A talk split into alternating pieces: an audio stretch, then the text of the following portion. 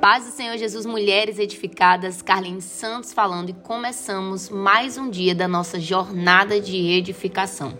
Chegamos no nosso 16º dia. E a nossa leitura bíblica, conforme o nosso plano de leitura, está no livro do Gênesis, capítulo 19 ao 21 e nos Salmos de número 16.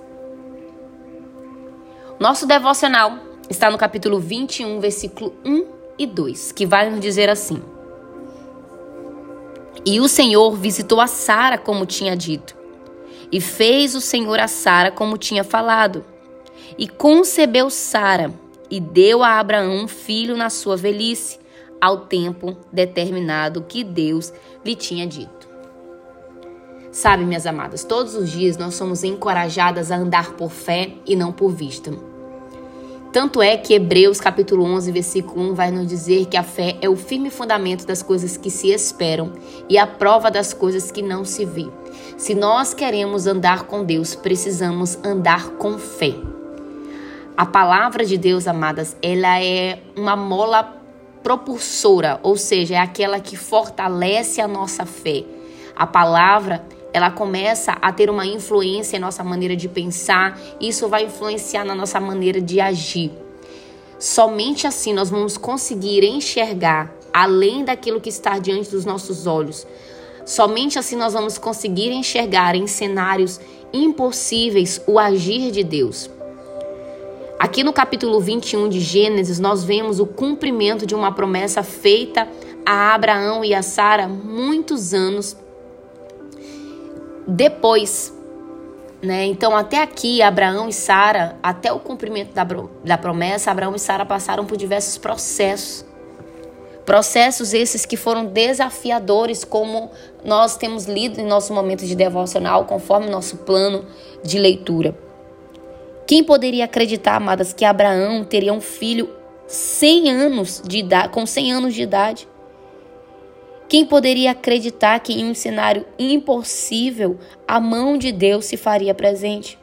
Mas fazer o impossível é uma atividade que Deus ama realizar. Então, por isso eu quero te dizer hoje, mulher, os seus maiores problemas podem parecer insolúveis nas suas mãos. Podem parecer impossíveis, mas quando nós colocamos nas mãos de Deus, quando nós permitimos Deus estar na frente, elas se tornam possíveis. Elas se tornam ações possíveis na nossa vida. Deixa eu te falar uma coisa. Caminhe pela palavra. Se Deus te deu uma palavra, caminhe nessa palavra, caminhe por fé. Por mais que você esteja vivendo hoje momentos desafiadores na sua vida, não se permita é, deixar a sua fé de lado, mas olhe para o autor e consumador da tua fé, que é Cristo Jesus.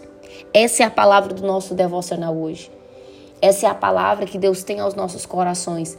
Firme a sua vida sobre a palavra. Caminhe firmemente sobre a palavra. Como nós lemos aqui, Abraão e Sara viveram o cumprimento da promessa.